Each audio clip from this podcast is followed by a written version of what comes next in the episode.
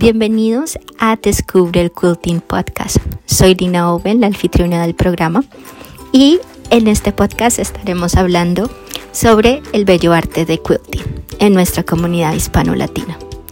Compartiré técnicas utilizadas en el quilting, entrevistaré personas en la comunidad como diseñadores de patrones y telas y otros temas relacionados con la costura. Aprender un poco más de la industria y un poco más de mi vida. Espero que disfrutes este podcast. Hola, bienvenidos a un nuevo episodio de Descubre el Quilting Podcast. Y el día de hoy tengo una invitada muy especial, me acompaña desde Venezuela. Eh, nos, conocimos, nos conocimos a través de Instagram. Eh, muchas gracias, Jorley, por estar aquí conmigo y por compartir tu historia con nosotros. Entonces, sin más preámbulos, abro el micrófono a Jorley para que nos cuente un poquito de, de ella y bueno, y así seguimos la conversación. Una vez más, bienvenida, Jorley. Muchas gracias por aceptar mi invitación. No, Estelina, muchísimas gracias por la invitación. Me siento muy honrada y de participar en este podcast donde hablamos las enamoradas del Pacho. Mi nombre es Jorlene, eh, soy arquitecto, egresada hace 27 años, creo que voy para 28 años ya, y, y recorriendo el password llevo más o menos entre 15 de forma consciente y otros tres anteriores de forma inconsciente. Pero este, creo que que como muchas hay, el, la herencia de familia, ¿no? Una abuela o la mamá, o en mi caso era, era mi abuela la que cosía, mis, mis dos abuelas. Y este, y pues siempre las veía cosiendo, me llamó la atención todo lo que tenía que ver con telas, diseño de moda, este, todo lo que tenía que ver con telas me llamaba la atención. Y mi madre, pues también, este, las madres lo conocen a uno y ella de pequeña, mi primera maquinita la tuve como a los seis años, siete años, que me compró una maquinita con pilas. Entonces siempre estaba el, una maquinita de pilas y se me, se me enredaba el hilo y, y pero ella me compró mi minita.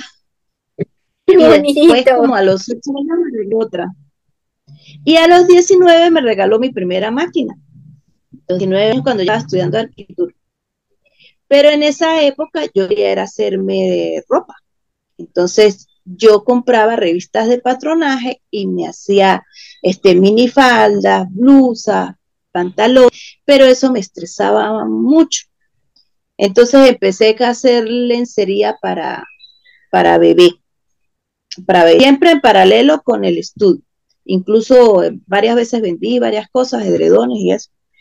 Y yo hacía patchwork intuitivo porque yo pues unía cuadritos de colores y combinaba, pero de tener el concepto, de tener cómo manejar la técnica, pues no. Eso lo vine conociendo como en el 2008, más o menos, que hice un curso y aprendí a, aprendí a hacerlo a mano, a mano, se me daban una reglita que tenía una medida, yo tenía que marcar mi cuadrito de margen de costura y alrededor con la reglita marcaba el margen de costura, iba cosiendo a mano. Pero a mí me parecía lento, como, muy lento.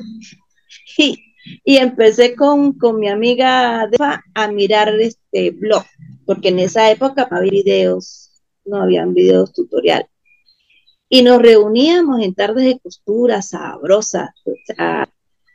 yo, yo hice esto, yo corté esto, yo vi esto en el, en el, en el video tal, pero yo no entendí qué hizo con, cómo cortó esas figuras, o sea, no entendíamos mucho cómo era la, la cuestión.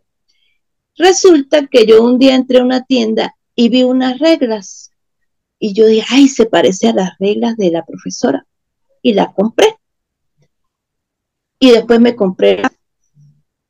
Entonces teníamos eso, pero no sabíamos cómo se porque el cortador lo usé primeramente en una superficie de madera y le dañé la hojilla.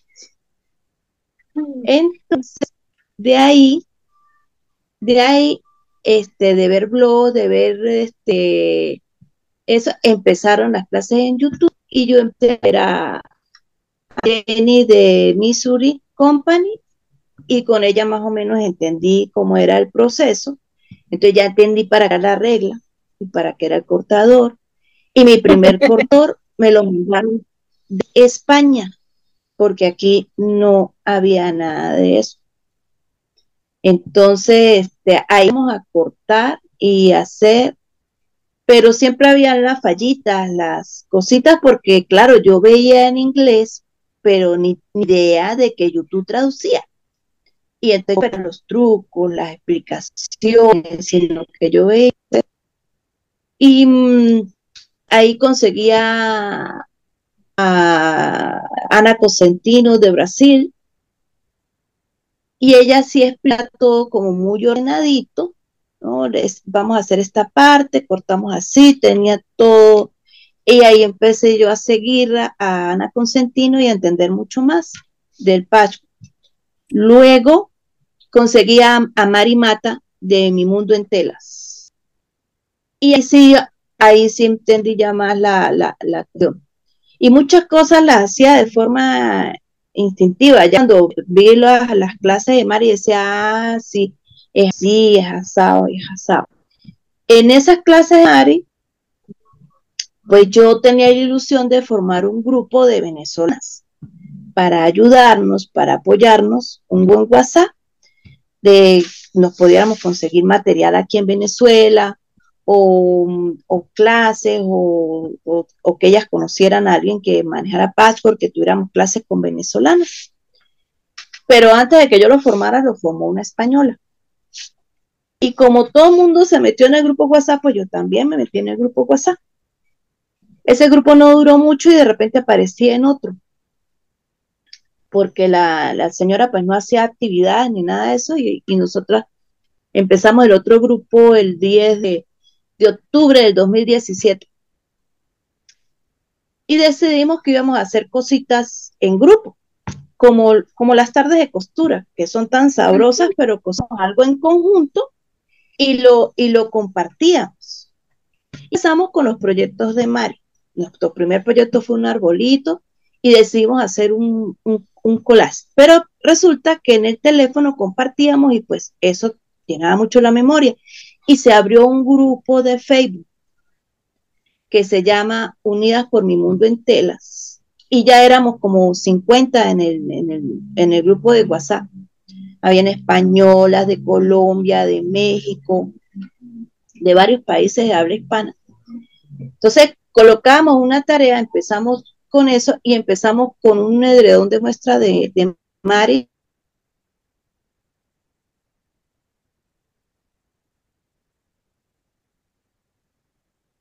trabajo mensuales. Y ya siete hemos practicado muchísimas técnicas, pero ese es un grupo, es un grupo de alumnas, ¿sí? O sea, es un grupo donde reunimos nuestros trabajos, donde compartimos, eh, en cada trabajo se hace, qué sé yo, ahorita hicimos unas estrellas en origami, entonces se comparte el tutorial, se comparte cualquier ayuda que podemos agregar y al mes se cierra ya la hechura porque se estableció un tiempo, porque resulta que las Twitter nos enamoramos de muchos trabajos y no terminamos trabajos. Tenemos un montón de UFOs. Entonces, por eso ubicamos un tiempo determinado para hacer el trabajo. Y hubo mucha participación. O sea, nosotros teníamos este, mucha participación porque en esa época era, este, había muchas mujeres que querían aprender y uno compartía diferentes técnicas, a veces tres, cuatro trabajos en un mes. Este, le hicieron demasiadas técnicas. casi todas las técnicas las hemos hecho en el, grupo. Y se hace un collage. Este collage es con las que participan en esa actividad y se, les coloca el nombre, que siempre les he dicho, tienen que colocar el nombre y el país en la foto para evitar un poco el plagio. Y y después que se hace el collage, pues se nombra por, país, se nombra por, por país y también se le da las gracias a, los, a las personas de los tutoriales Y yo compartía ese collage con los, los profesores del tutorial para dar el agradecimiento. O sea, había todo un feedback y las muchachas se emocionaban con ese. Entonces ya casi no lo mando a los profesores porque los profesores, como el grupo tiene el nombre de un pseudo canal, fue unida por mi mundo en telas, entonces no lo publican porque no, pues porque es de otro canal, ¿sí? O sea, para ellos. Entonces no entienden que realmente son alumnas que hicieron su trabajo y que están emocionadas por recibir el, el feedback. Y en ese proceso, pues, se hacen amistades hermosas. Este, nosotros seguimos con el grupo, este grupo decide trabajos y hemos ido avanzando en el, en el, en el password, en el quilting, en, en muchas cosas, porque a veces yo digo, bueno, no somos autodidactas porque, o somos autodidactas porque tenemos la voluntad de aprender, ¿sí? Y nos hemos servido de YouTube. Entonces, yo les digo, si ustedes tienen la voluntad de aprender, pues aprovechen los tutoriales, aprovechen esa herramienta de YouTube que es enorme donde ustedes pueden aprender a hacer cualquier técnica.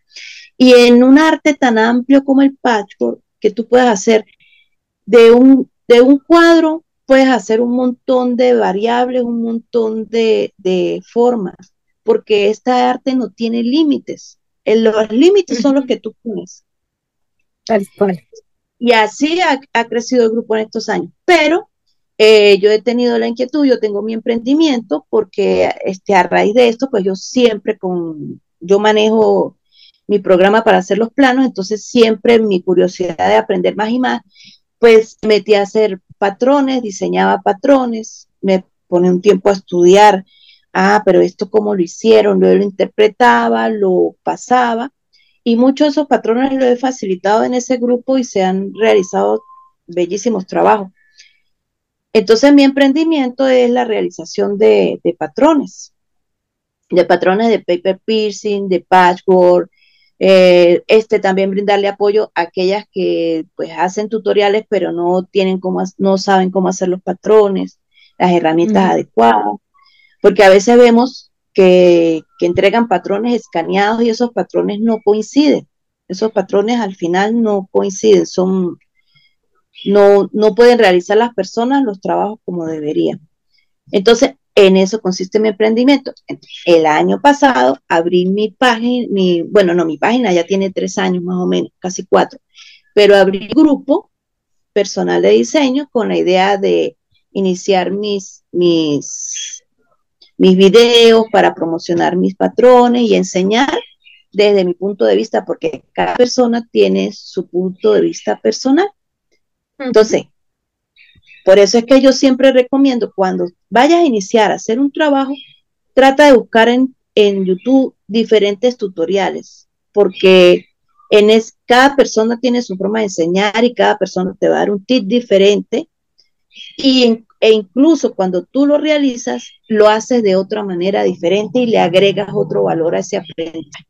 Entonces, por eso creé mi grupo Amantes del Patch, que ya ese sí es un grupo de diseño personal donde también doy ingreso a las páginas porque si alguna profesora quiere utilizar uno de mis patrones, pues ahí está la orden. Lo único que tiene que hacer es decir de dónde sacó el patrón y de quién es. Pero la idea en esencia es eso, ¿no? Ahora, no he hecho ningún video porque he tenido unos problemas técnicos, pero ya voy para allá. Sí, la parte de, de, hacer videos, y la verdad es algo que, que yo también, pues tengo mi canal, solo he publicado dos videos, este, como descubrir quilting, pero toma bastante tiempo. O sea, la verdad es algo que toma muchísimo tiempo y es algo que yo actualmente pues no puedo Mm, es un reto para mí encontrarle lugar en donde poder crear ese espacio para filmar, porque pueda que tú lo veas en 40 minutos o en 30 minutos o en lo que sea, pero ya es editado. Entonces tú tienes que editar y lo tienes que poner y a veces grabar un video te puede tomar una hora, dos horas. Entonces es, es más difícil personalmente este, encontrar el espacio de poder grabar eh, este, un tutorial eh, de X o Y patrón. Ah, bueno, aquí, aquí donde estoy, yo estoy probando esta ubicación. Y ya me, me estoy mirando aquí y mis lentes están reflejando el, ventanal. ya esta no me sirve. es, es, es, es, es complejo. Yo siempre digo a, la, a, a las amigas, yo, mira, no, en ningún video de ninguna persona que esté haciendo un tutorial debes colocar alguna opinión negativa. ¿Por qué? Porque se debe valorar todo el trabajo que lleva realizar un tutorial. Eh, así sea en vivo. En vivo es el tiempo, es el, nervio de si hay internet, es si tienes la conexión. O sea, eso hay que valorar. Y son personas que lo hacen de forma gratuita. Algunas ya tienen sus canales pagos, pero igual eso no les implica este, que no tengan que trabajar ni hacer un montón de, de, el trabajo de edición es otro, otros tiempos que tienes que sentarte, hacerlo. O sea, es, es complicado. Yo creo que por eso el boom, porque antes de la pandemia era una cosa y después de la pandemia que salieron muchas mujeres a la palestra, salieron a, a YouTube a hacer videos en vivo y a entregar sus conocimientos, pues eso, eso tiene un gran valor. Entonces se le facilitó porque en Facebook se hace, se hace los vivos, ¿sí? Pero el Facebook es como un poco efímero. Yo siempre les digo que es mejor buscar hacer en YouTube. En YouTube no es tan efímero. ¿Sí? este, hay que, hay que Lo lindo de Facebook son los grupos. Yo creo que los grupos es una forma muy linda de, crear comunidad, de crear una red de recruiters, que es lo que, es lo que se caracteriza muchísimo este bello arte y lo cual amo mucho. Eh, esto es, es ese sentimiento de comunidad, de, de que somos una familia, que nos apoyamos las unas con las otras y es algo que es un muy buen beneficio de Facebook que te da esa facilidad de crear un lugar, un epicentro en donde puedes compartir trabajo, en donde puedes ah, conocer nuevas personas y es lo lindo de, esa es la parte más útil de Facebook, en mi opinión personal. Claro, es que lo que pasa es, este, yo siempre he recomendado, si, si tú tienes ya un avance en, en YouTube o yo, tú tienes un avance, tú tienes que abrir un grupo, ¿sí? Porque ese grupo te permite armar esa comunidad que con la que tú vas a compartir, con la que va a realizar tus trabajos, porque muchos videos antes de esa, de esa relación que hay entre, estas, entre estas dos plataformas, este, pues hacen los videos, el tutorial, lo vieron, no lo vieron, le hice publicidad. Entonces, no, tú tienes que estar en, en, en, en esas herramientas al día, en Instagram, tienes que estar en Facebook, y cada una te presta una ayuda diferente. Cada una te da una opción diferente.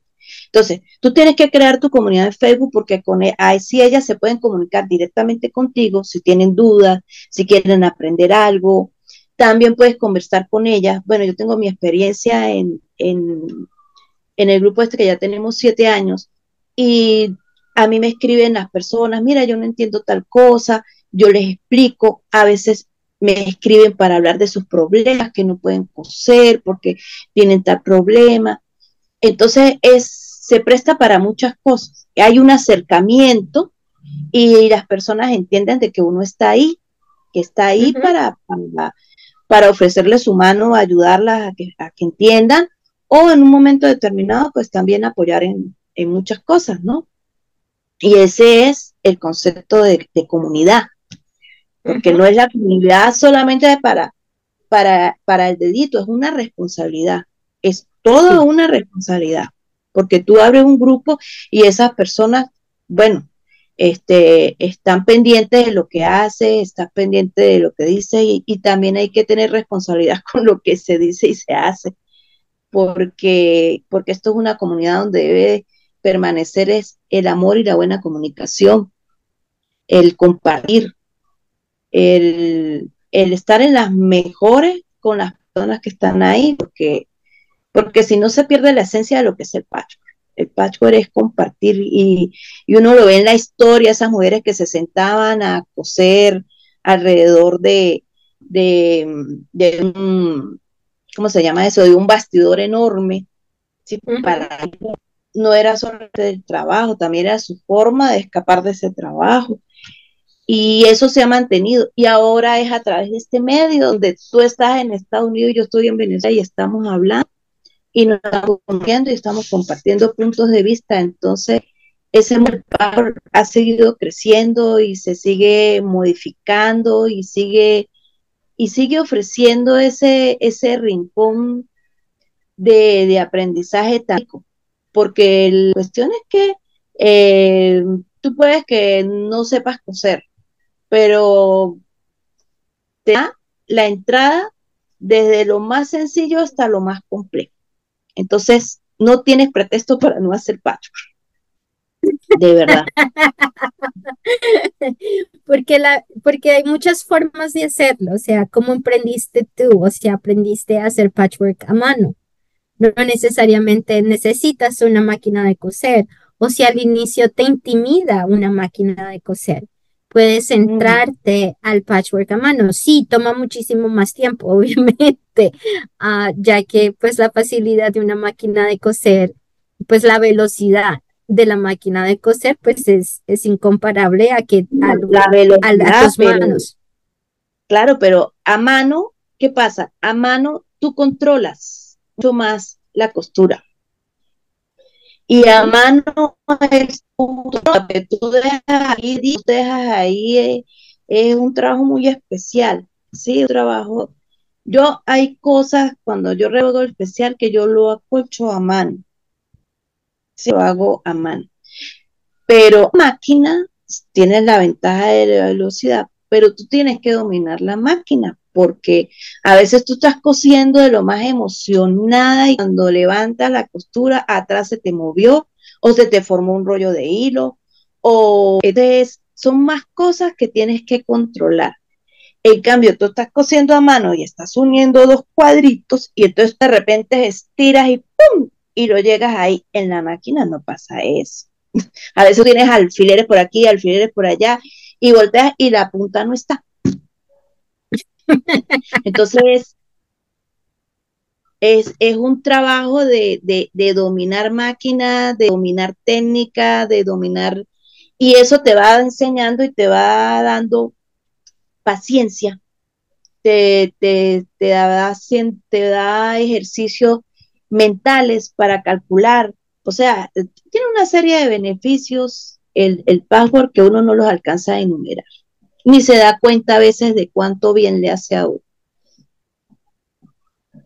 Así sí, yo creo que al inicio, sí, yo creo que al inicio poco vas, pero a como vas avanzando y como vas entendiendo y cómo vas, que, cómo te va gustando, eh, vas encontrando los beneficios que tiene este, el, el patchwork, el quilting. Ah, es, lo digo por experiencia propia.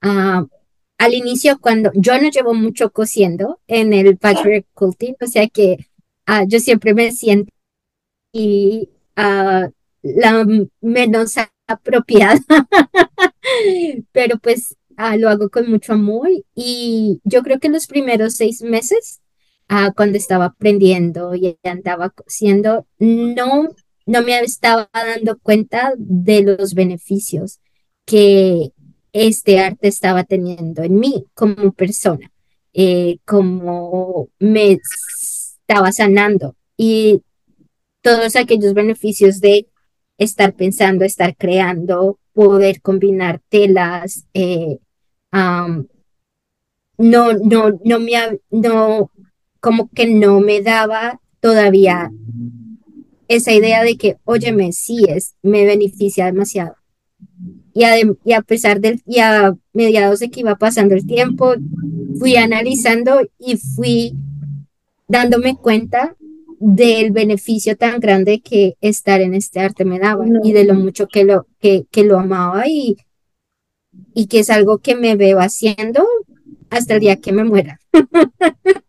Sí, es, es, es, es enorme el, el, beneficio que uno recibe y uno de esos beneficios yo creo que es esa, esas amistades que se crean en el camino, que eh, mis, mis amigas del grupo, bueno, yo le digo mis ángeles terrenales porque han sido mi apoyo también, eso, eso es invaluable, eso nadie le puede poner un precio ni un valor a poder conversar eh, con una amiga y de repente conseguirnos más adelante, se podrá, y vernos como, como si siempre nos hubiésemos tratado, hubiésemos tenido tardes de costura. Eso yo creo que es lo más precioso de, de todo esto, que, que nos sana, nos permite sanar a otras personas, eh, nos acompañamos, eh, aprendemos de cada una, nos apoyamos. Yo he recibido el apoyo de Claudia, el apoyo de, de Gaby, el apoyo de Mari Mata. Y uno a veces dice, increíble, bueno, los caminos de Dios por el pastor son muy definidos. Dios está ahí. Dios está ahí moviendo sus angelitos para acá, para allá y, y, es algo maravilloso. Para mí es, mágico. Yo estoy enamoradísima del patchwork y, y el día que no estoy haciendo, por lo menos ahorita estoy haciendo otras cositas que me comprometí y entonces me pica las manos porque no estoy haciendo lo que, lo, lo, que yo quiero hacer. Pero bueno, pero Esa soy yo casi pero Es, es eso. Y, y yo invito a, a, las mujeres que no tengan miedo, incluso hay muchos países que no cuentan con los materiales. Oh, oh, ¿se fue? No, sí, tu imagen quedó ahora sí. Ya, ya. Sí, sí, sí. Bueno, recuerda que en Venezuela el internet es un poquito intermitente. y no te preocupes, ya que, bueno, pues solamente estaré utilizando el audio, así que no, no hay ningún problema. Ah, bueno, está bien. Entonces, fíjate, este, a mí me han escrito personas de Cuba, ¿sí? Este, que no tienen material para hacer. Y ellas han participado algunas en el, en el grupo de Unidas con telas sedosas, con telas difíciles para realizar el patchwork, porque tú puedes hacer patchwork cualquier tela. Pero la cuestión es que tienes que conocerla, saberla manejar para poderle sacar el mayor provecho. Y ella hizo una estrella y entre sus telas y era la primera. Y yo, no mami, si esa es la primera y la estás haciendo en esa tela que es tan difícil, y lograste esas puntas, cuando agarres una tela de algodón, eso te va a parecer facilito. Facilito. O sea, ella ya es una quilter profesional. Sí, claro, claro, porque ¿qué es lo que pasa? Que particularmente a mí, yo he trabajado con telas que no son 100% algodón, porque aquí es muy difícil trabajo con Dacron o trabajo con Pergalfina, o antes trabajaba con lo que sea porque tampoco sabía mucho de telas. Y, y, y trabajo también con cosas muy pequeñas, hago cosas muy pequeñas. Entonces, cuando yo hago algo en tela de algodón, ¿sí? En tela 100% algodón, y de un tamaño, eso me queda perfecto. Y yo y quedo mirando, ay, me cuadró, ¡Ah! ay, porque otras es más difícil, pero eso te sirve. Yo le digo a las mujeres, no se preocupen si están aprendiendo en esas telas, porque eso es un entrenamiento de alta resistencia para realizar buen patio. Entonces, me encanta de alta resistencia. Sí, sí, o sea, no igual que tú te sientes hacer una estrella en algodón a que te sientes hacerla en seda o en una tela sedosa, en un satén. No, en un satén. O sea, te digo que yo, yo no pudiese, o sea, yo, yo creo que si yo hubiese utilizado esas telas me hubiera dado, hubiera dicho ya no. no Por eso, por eso es que yo admiro, por ahí es donde está el deseo de, la, de aprender, el deseo de hacer las cosas, porque esas mujeres ven en esos grupos que yo les digo, muchachas, publiquen sus trabajos, porque las, ellas se motivan y inician a hacer, a hacer sus trabajos. Y yo, y yo miro esos trabajos y digo, la admiro por, por haberse atrevido a hacerlo en esa tela, por haberlo hecho también. Si tuviera las herramientas, ¿qué no haría esa chica?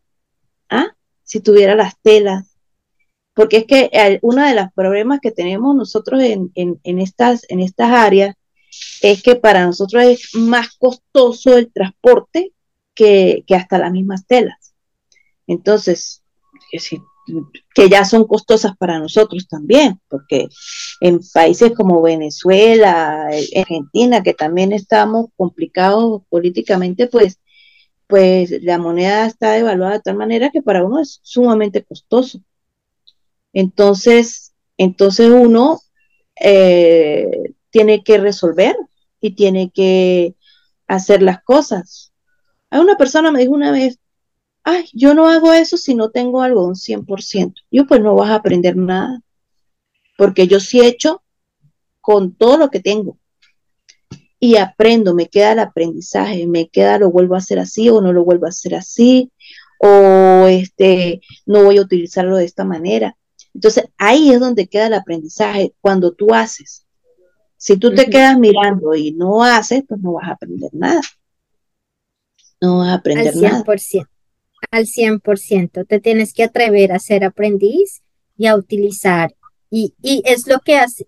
Eso eran los quills de, bueno, el patchwork viene con la historia desde los 1500, 1400, sí, en ese entonces no, no utilizaban telas de 100%. El patchwork nace de la manera en cómo maximizar el uso de las telas, de los retacitos que quedaban de cualquier tipo de tela. De cualquier tipo de ropa, hasta los hilos, porque imagínate tú que en la época que estaban los colonos en Estados Unidos, pues a ellas los que llegaban sus provisiones era cada seis, ocho meses, un año de, del otro lado del mundo. Y ellos descosían, descosían sus, sus, sus y tenían que guardar los hilos para el siguiente. Entonces, imagínate, descoser era una profesión en esa época.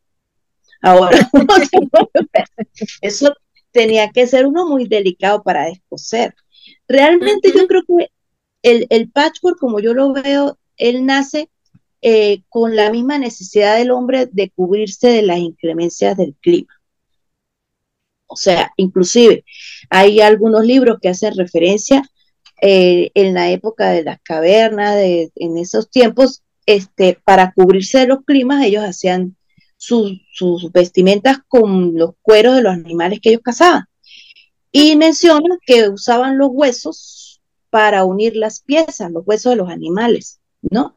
Claro, de esto no hay pruebas fehacientes y no hay teorías, pero es o sea, si uno imagina, pues, y si cazaron, en, si cazaron un mamú que era enorme, pues de repente le podía salir para el jefe y de repente de los que salían a cazar. Y los que daban los retazos los usaban para hacer, entonces tenían que unir retacitos. O si cazaban conejos, tenían que unir muchas pieles para hacer, entonces le quedaba una, una parte gris, una parte del conejo negro, otra parte del conejo blanco. Pero eso es uno dejando volar la imaginación porque sí tenían que cubrir su cuerpo de las inclemencias del clima. Pero pruebas, pruebas de, del paso del, de que aparecieran es, fue tres mil años antes de Cristo con los egipcios. Y ya hacían el log cabin, pero como almazuela, con eso enrollaban las, las momias. Lo que pasa es que a mí me gusta mucho leer bueno, lo que alcanzo a leer, porque no tengo aquí los libros, pues son en inglés y yo no. Pero a mí me gusta mucho de dónde, de dónde viene el, el paro. Entonces.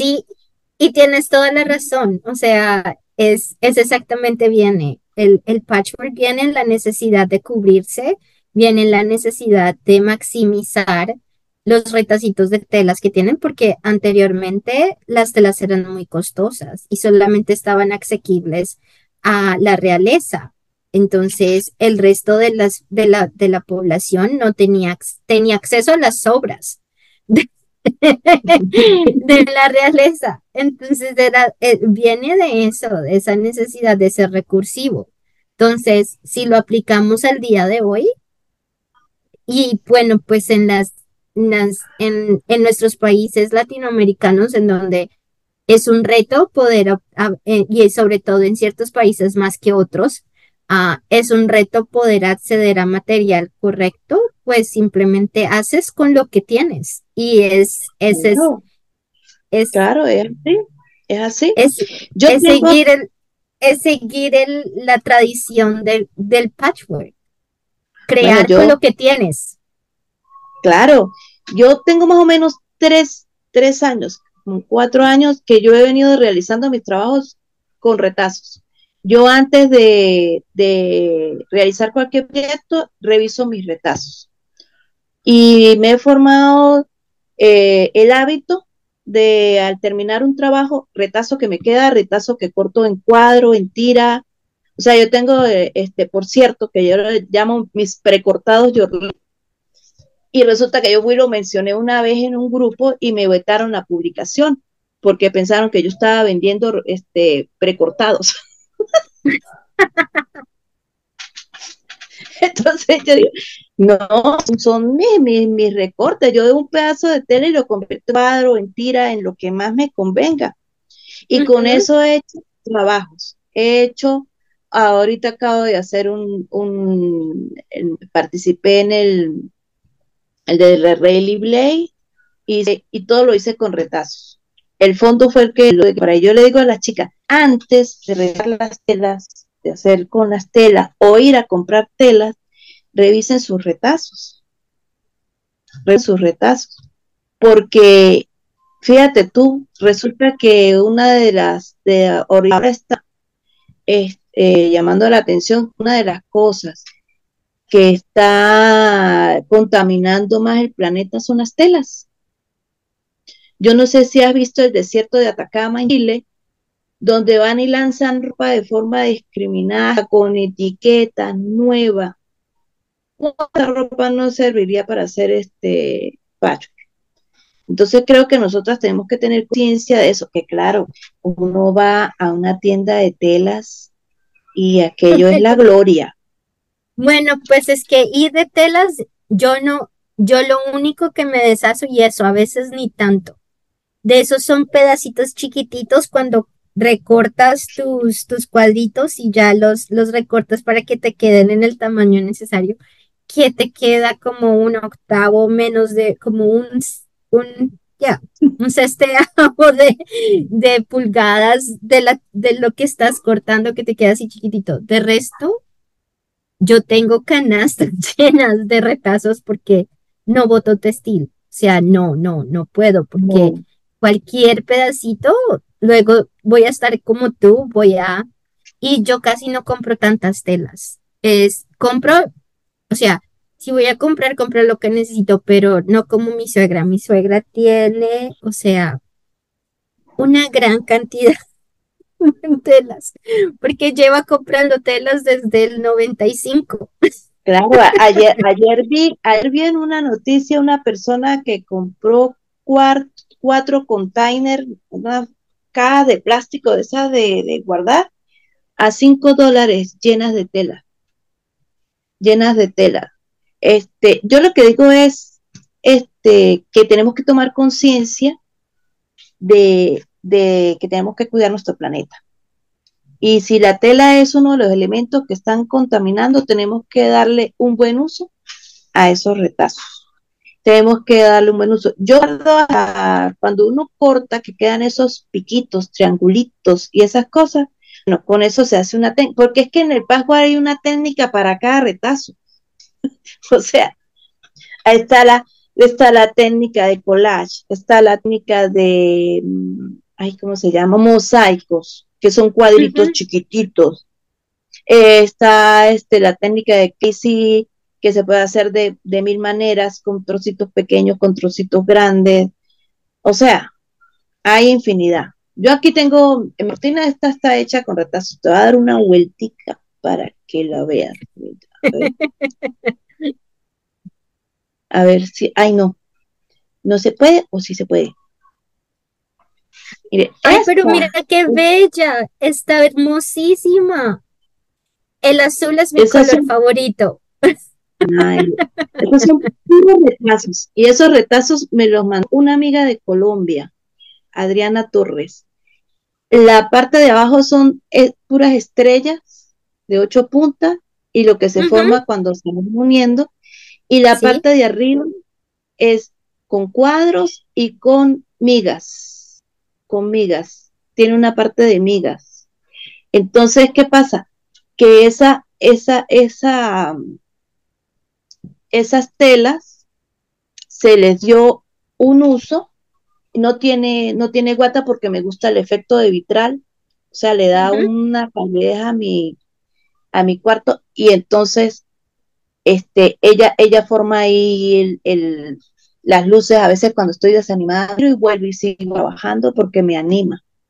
O tengo al frente el quill de la cuarentena, que también participé en el de la cuarentena de Cecilia Cotman, yo lo hice más pequeño, ¿no? Yo hice mis cuadritos con el, de, el del Virgin, este chiquitito, de, de cuatro pulgadas y medio.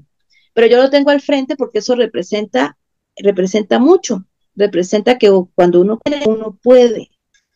En esa época no tenía mucho internet, porque aquí estaba cosa muy, muy feita. Y cuando yo quería empezar el proyecto, resulta que ya iban haciendo la bandera, ya iban haciendo casi el, el último pero ¿por qué yo me voy a dejar de obligar? ¿Por qué yo voy a dejar que el entorno mande sobre lo que yo voy a hacer? Y comencé a hacer mis, mis bloques, mis bloquecitos. Lo voy a hacer más pequeño con los retazos.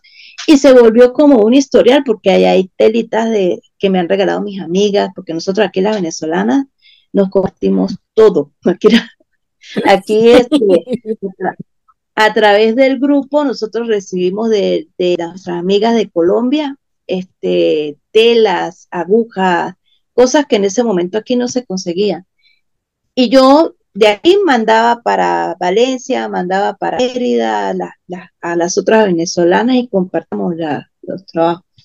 Y en ese, en ese quill hay telas de cada una de ellas, hasta de amigas de Colombia, amigas de...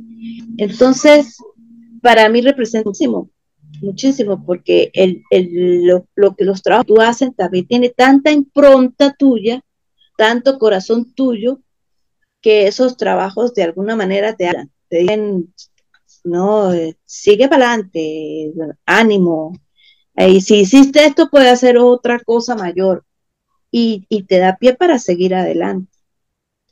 Entonces, todo eso es lo que ofrece el, el, el patchwork al 100%. Me encanta, me encanta tu historia, me encanta cómo, eh, a pesar de esa situación difícil que Venezuela atraviesa, aún estás tan enamorada y estás tan impulsada de seguir creando con los recursos que tienes. Y, me parece que es muy bonito que no, eso nunca te ha parado y que sigues creando y que sigues animando a más personas en, este arte de que, de que se junten y, que tengan un grupito, que se unan a coser en sus tardes de costura.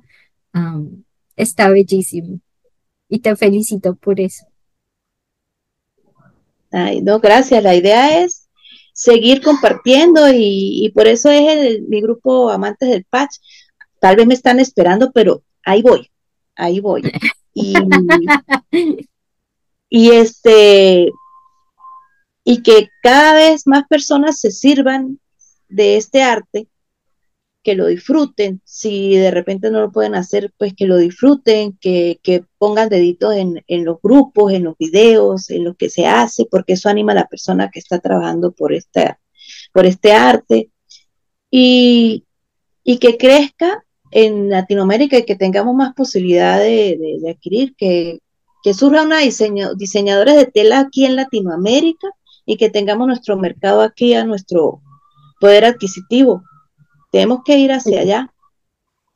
Hacia ese, allá es, ese es el objetivo. o al menos ese es mi objetivo, que exista y que, tengamos más, eh, que sea más conocido en donde sí hay, sí hay mercado y que podamos ofrecer eh, estos bellos materiales a un precio muchísimo más económico.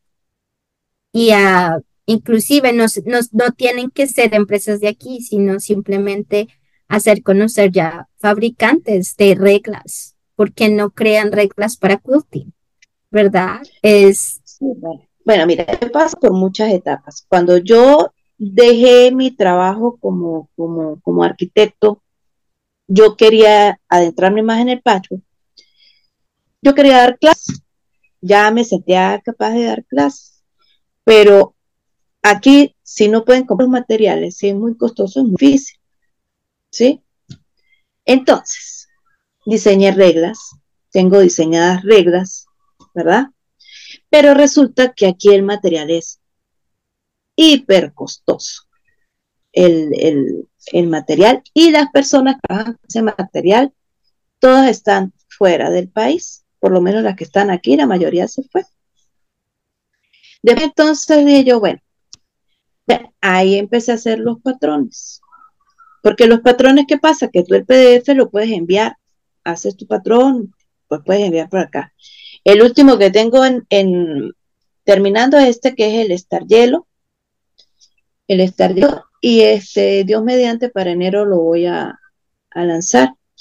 Pero este también tiene sus, sus, que le comenté con Gaby, que aquí en Latinoamérica también tenemos que aprender a respetar el derecho de autor y tenemos que aprender a, comportarnos con a comportarnos como es debido con, con los trabajos de, de, de o sea, respetar de alguna forma esa autoría.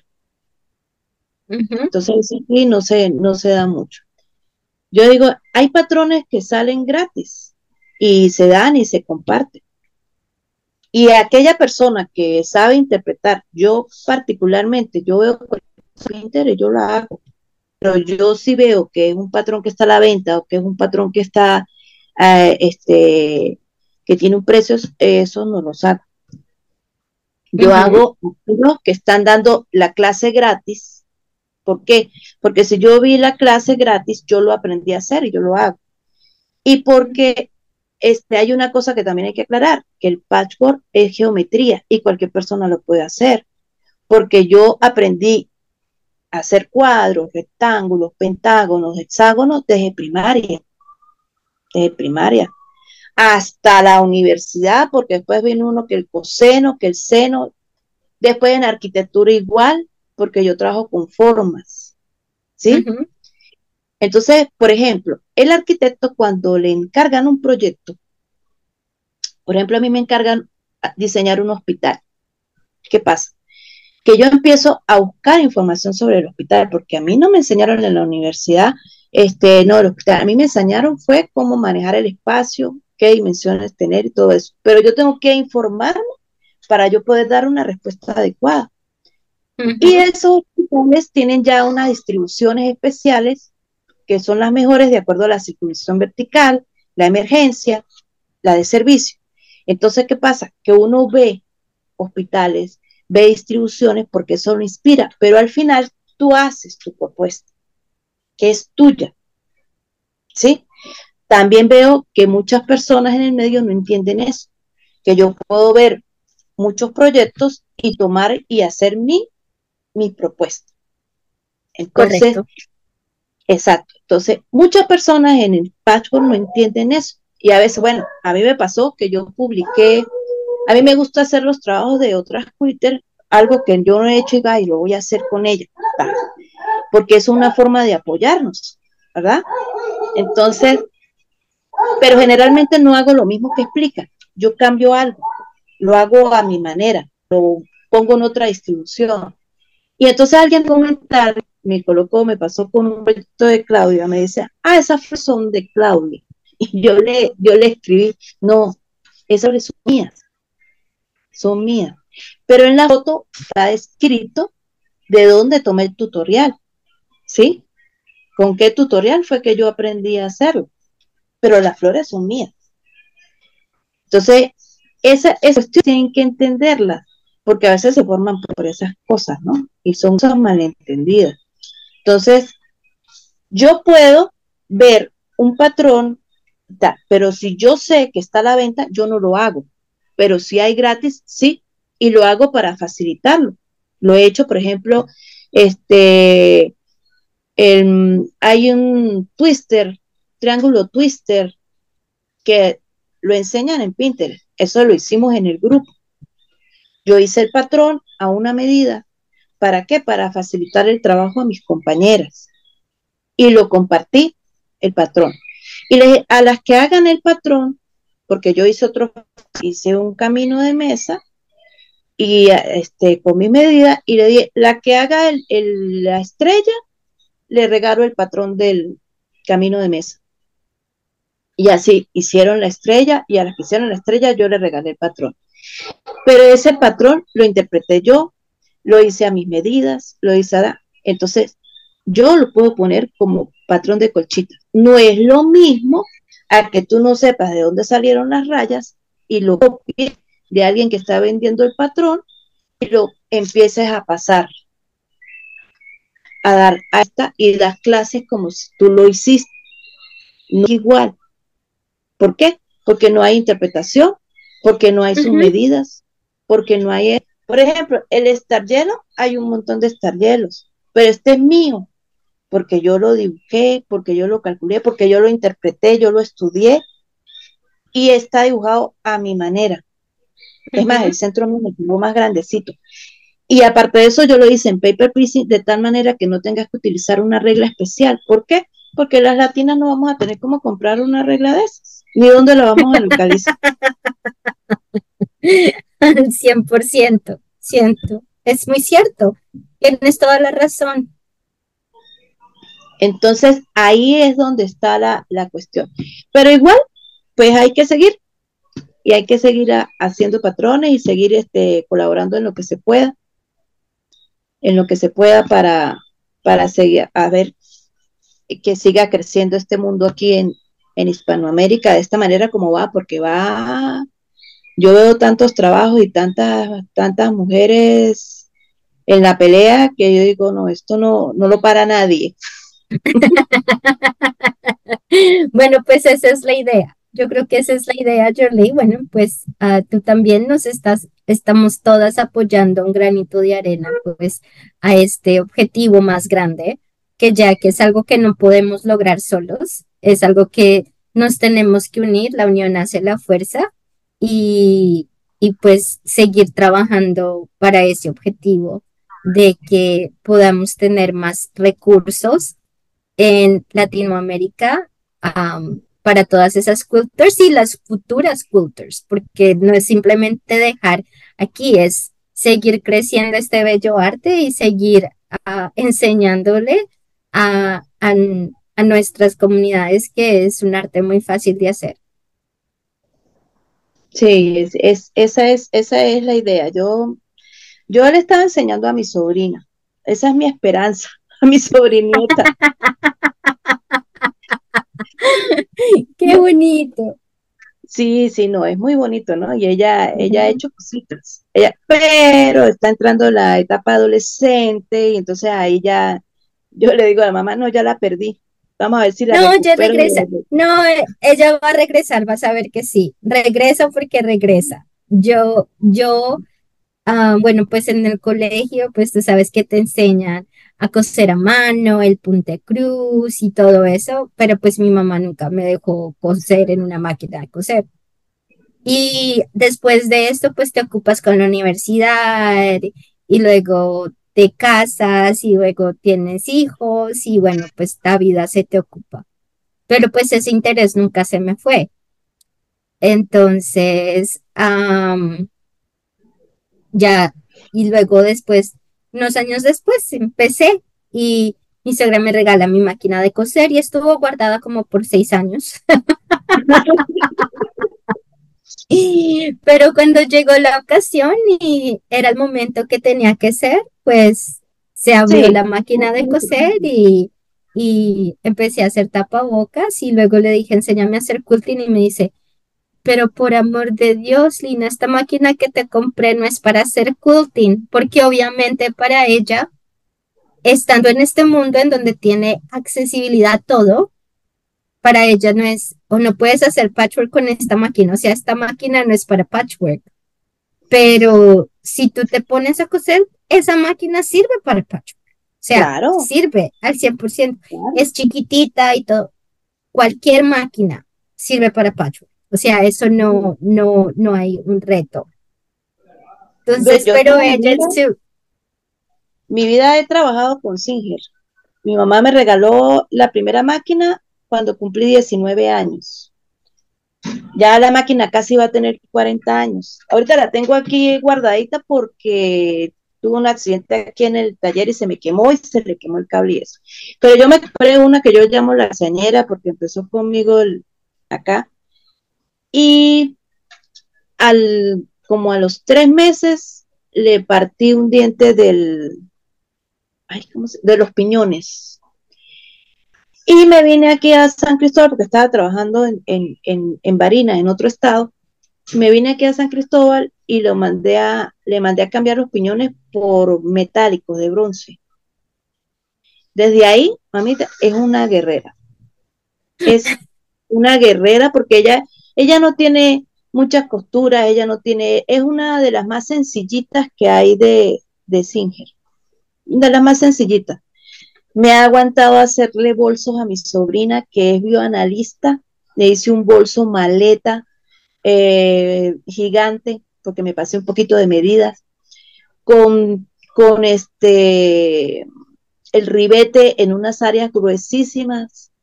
Me partió una aguja, pero igualito pasó y yo terminé el bolso. O sea, una Yo, yo adoro, a veces, a veces agarro cuando, cuando me molesto, ah, después digo, ay, perdóname, perdóname, perdóname.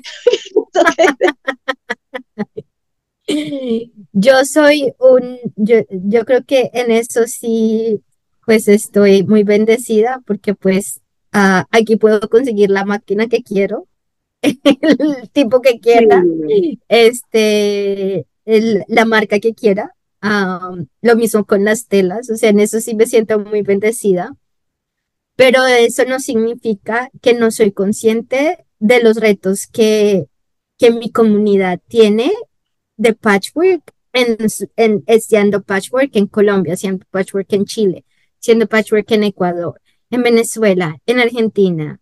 O sea, los retos que es, aunque inclusive en Colombia que no tenemos el reto político tanto, no, todavía no, y ojalá no se presente a pesar de este nuevo presidente, pero de todas maneras no es tan prominente y aún así es costoso porque las telas del 100% algodón las importan.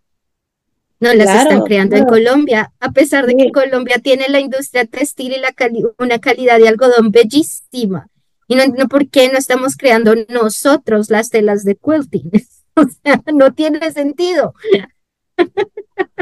Sí, o sea, yo y, y mis amigas de Colombia, bueno, ahorita, ahora le subieron las, las telas, están más costosas. Siempre ha habido cambios, ha habido cambios y los materiales también. Entonces, este, eso le da un valor agregado al, trabajo que uno hace porque, porque toda, pues, aumenta la creatividad. Tienes que resolver si con lo que tienes, con lo que tienes, no, no ponerse límites. O sea, los límites los pone uno acá.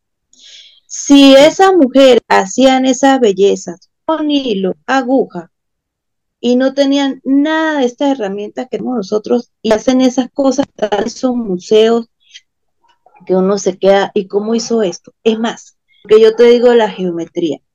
Este, eh, mi querida Jane, no lo digo en inglés porque no lo pronuncio muy bien, mi querida Jane, ese quill que tiene ya casi 160 años, es para nosotros como el de la graduación, ¿verdad? Tú ves esos triángulos, esos, bloques que hizo. Yo, esa persona tiene dominio de la geometría de forma forma nata, que es maravilloso. Y nosotros tenemos los patrones y eso, y nos quedamos, ¿y esto cómo se hace? Y le cuesta uno hacer los bloquecitos, ¿no? si ellos lo hicieron con solamente tijera y lo aguja, entonces, ¿por qué nosotras nos vamos a frenar? Claro, es maravilloso. Como dices, tienes la disponibilidad de muchas cosas y en esa medida es que uno puede hacer muchos trabajos enormes y eh, es que es que la tela la tela muchas veces habla, ¿no? Entonces pasa que cuando tú telas hermosas, tú haces una cartera con una tela hermosa y ya está hecha, casi se vende sola. Nosotros nos diseñar la tela, que es lo que hace uno en patchwork. En patchwork uno diseña la tela, entonces uno tiene que buscar sus recursos y diseñar tela y hacer su bolsito. Entonces ahí es donde entra uno, por ejemplo, que ah, yo me el, el entonces uno hace sus detallitos y, y estas son las unicolores y entonces trabaja y haces tu, tu detalle. Este fue el que trabajé con, con Gaby. Entonces, Está bellísimo. estos diseños, estos diseños no tienen telas con pintas ni colores. Es lo que yo consigo acá pero yo me hice, eh, yo diseñé mi tela, ¿sí? Entonces, eso es lo que tienen que las personas también, no limitarse y hacer y aprender, y aprender. Eh, eso es lo que tienen que mirar. Este es un saludo desde mi país. Eso está bellísimo, wow. Mira, este quedó precioso. Mi salto ángel mi salto ángel. Este es en, en Entonces, estos son retacitos, retacitos.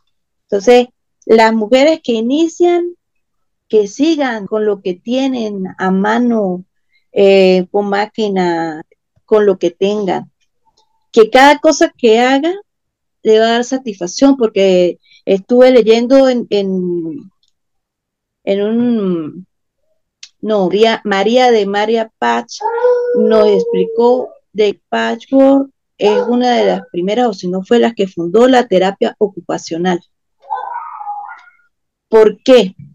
Porque es que es, con el patchwork tú vas alcanzando metas pequeñas y cualquier cosa que tú haces pequeña es un éxito y, eso sube la vibra, ¿verdad? Al 100%. Entonces, en la medida que, que tú vas consiguiendo cosas más grandes y vas haciendo cosas más grandes, más te va subiendo la vibra, más positivo eres, más herramientas vas a tener para enfrentar los problemas, más, más alegre vas a estar.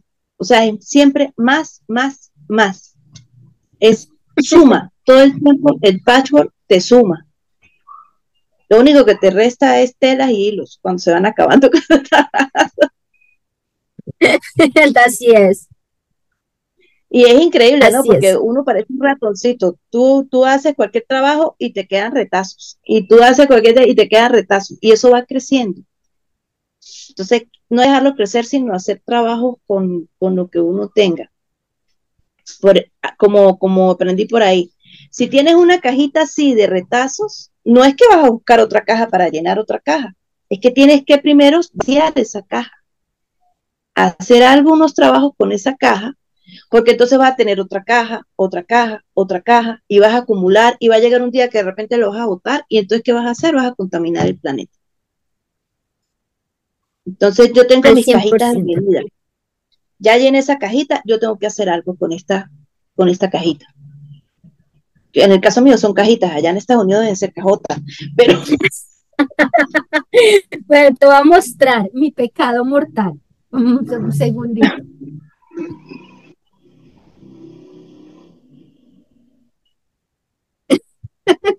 Sí, es una cuota. Déjame un segundo, te voy a, te voy a. Ah, es una cajota. Es una cajota. Claro. Entonces, pero no los voto. O sea, aquí se quedan mis retazos para siempre. Yo tengo, yo tengo este. Eh, yo tengo estos potecitos. Estos son tiritas. Tiritas entre tres cuartos y uno y medio. Y uno y medio. Y aquí está lleno, ya tengo que empezar a hacer trabajos. hacer trabajos. Y tengo esta, que son tiras más grandes, que yo las meto enrolladas. ¿Por qué? Porque cuando tú las sacas no tienes necesidad de planchar. Entonces yo enrollo mis tiras y las guardo. Y entonces yo tengo mis tiras ahí listas para usar. ¿Ves? Qué buen, qué buen consejito de enrollarlas en vez de doblarlas. Sí, porque no, no, no, no es que ser que tiene este un choque ahí abajo, pero mire, ellas están listas para usar. Listas lo voy a para tener, usar. Lo voy a tener pendiente porque si tengo que limpiar mis retacitos, entonces yo creo que... Ellas, están aquí, a pesar de que están, están por colores. Yo las voy metiendo por colores. Y esta la había, la había desocupado la mitad y ya otra vez está llena. O sea que nosotras somos unas productoras de, retazos, pero inagotables. Eso, eso, es, eso es como, ese es un, recurso renovable. No es como el petróleo que no es renovable. Este es renovable porque vuelve, ya se vuelve, ya se sigue teniendo retazos retazos y retazos.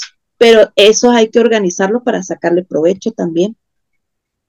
Sí, porque, cuando no tú los tienes en esa caja, no sabes qué tiene, no sabes cuánta tela tiene. Y yo te aseguro que de esa cajota te salen como tres quills.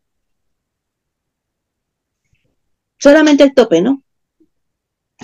Te salen como tres quills porque, porque yo lo he hecho con menos o menos. no, yo creo que en esa caja me van a salir más de tres quilts. Uh, por, ahí, pasa, por ahí pasa. Por ahí pasa. He estado buscando aquí, bueno, yo veo que allá en Estados Unidos también donan mucho, ¿no? Pero este, yo he estado averiguando para acá a ver si, si, si puedo hacer para donar. donar quilts. Pues sí, lo que pasa es que, bueno, yo digo que tendría que buscar un apoyo o algo porque eh, uno hace los, los topes, es fácil hacerlo con los retazos. Sí, tú diseñas y haces el tope. El problema es que también tienes que comprar la guanta y el reverso. No, el acolchado no, el, el, acolchado yo lo he mejorado mucho de, con mis clases con Gaby. Yo estuve en el curso con Gaby y como yo digo, tengo 30 años acolchando y he pasado por todas las etapas del acolchado hasta llegar al acolchado libre. Y el acolchado libre, pues, es tal cual como dice, el acolchado libre lo libera a uno de muchas cosas, porque es mucho más fácil sentarse y hacer, mm, por ejemplo, para cosas comerciales, ¿no? O sea, cosas pequeñas, y hacer un punto perdido o el sendero del borracho. Entonces tú lo haces rapidito. A veces yo cultivo de las dos maneras, con mi, pie normal y con el, pie de acolchado libre. Y cuando dices, claro, tú puedes hacer como igual el quilting, tú puedes venir de lo más sencillo hasta lo más complejo. Yo le digo a las muchachas, no quieran hacer lo que hacen esas artistas como Gaby. Gaby es, Gaby es una maravilla haciendo, haciendo quilting.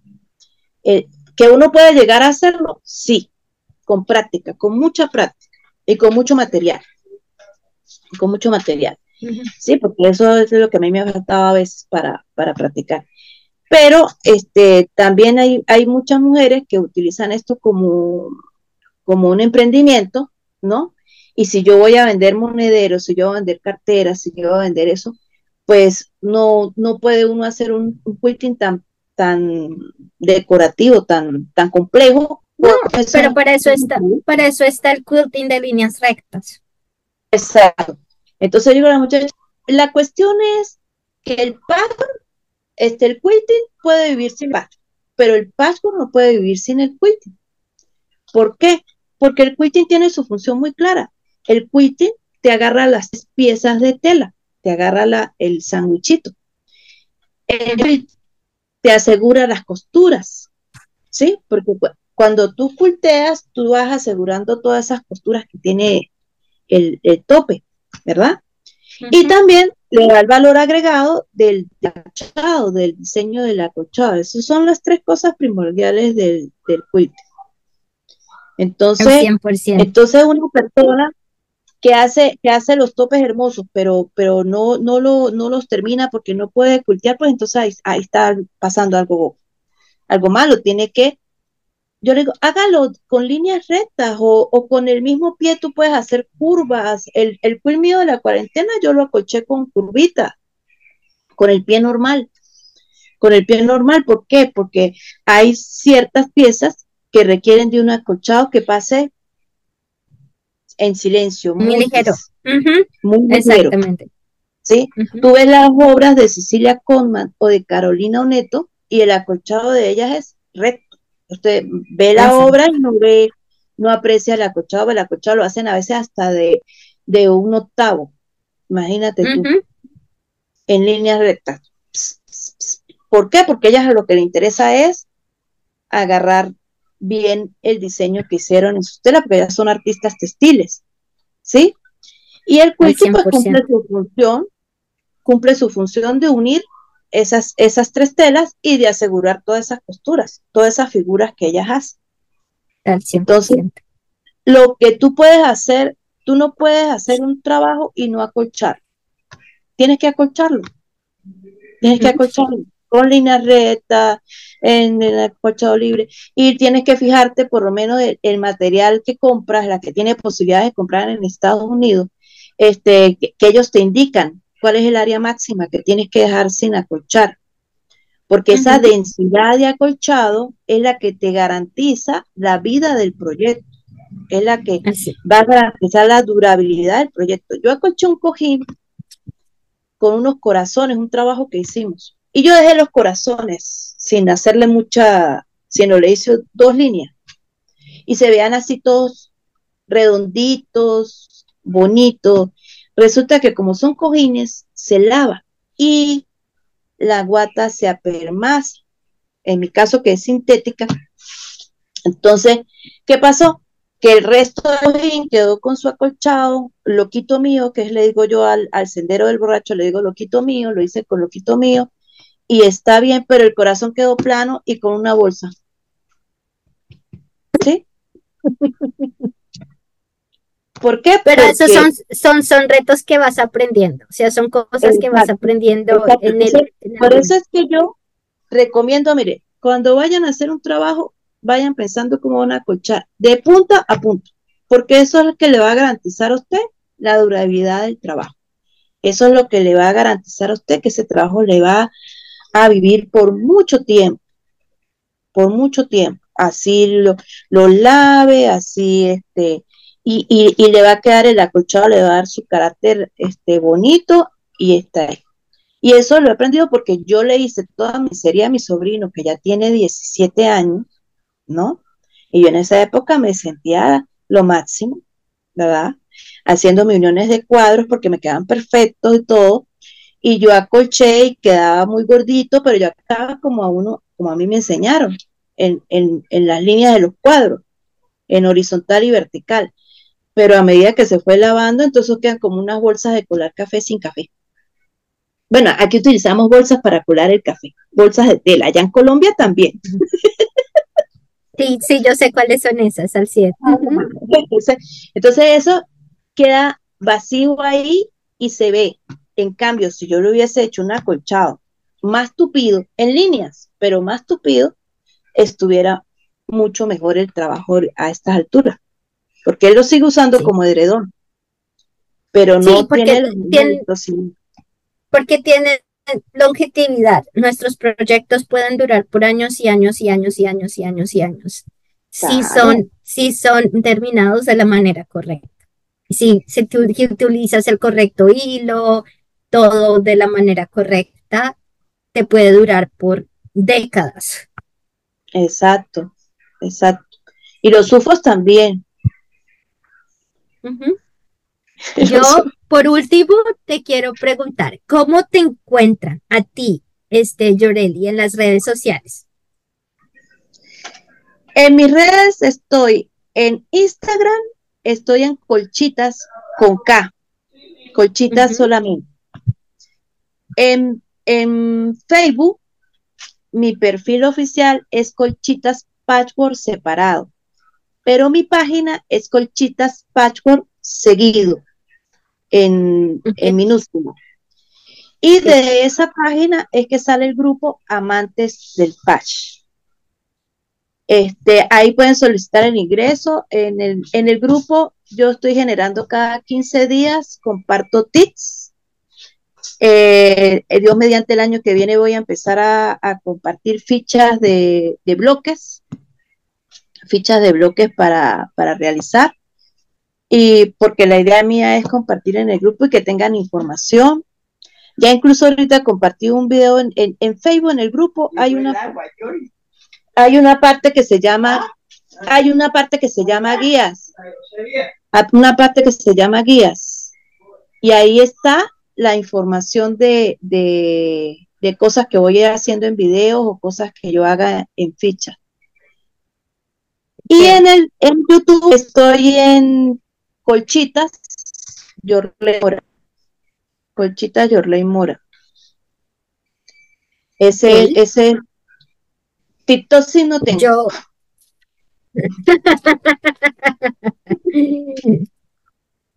ok, entonces en las notas del programa yo estaré colocando todas tus redes sociales, por eso las estaba preguntando, para que las personas que quieran seguirte, y quieran eh, conocer del grupo o se quieran unir al grupo y quieran conocer tus, tus, tu trabajo y todo eso lo puedan hacer.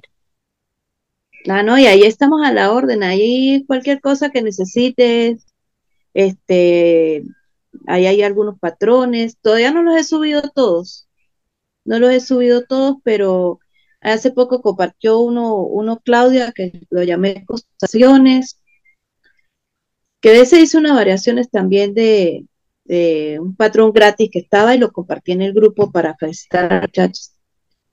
Porque en Pinterest, en Pinterest hay muchos patrones, y hay muchos patrones de paper piece, pero nunca tienen la referencia, o muy pocos tienen la referencia de medidas, porque yo le digo a las muchachas, tienen que tener cuidado porque hay, tienes que ir a donde visitas, leer, porque hay ventas, o sea, lo están vendiendo, entonces no se puede utilizar pero hay otros que son gratis y enseña, entonces ese sí, entonces es el que uno pone de, apoyo.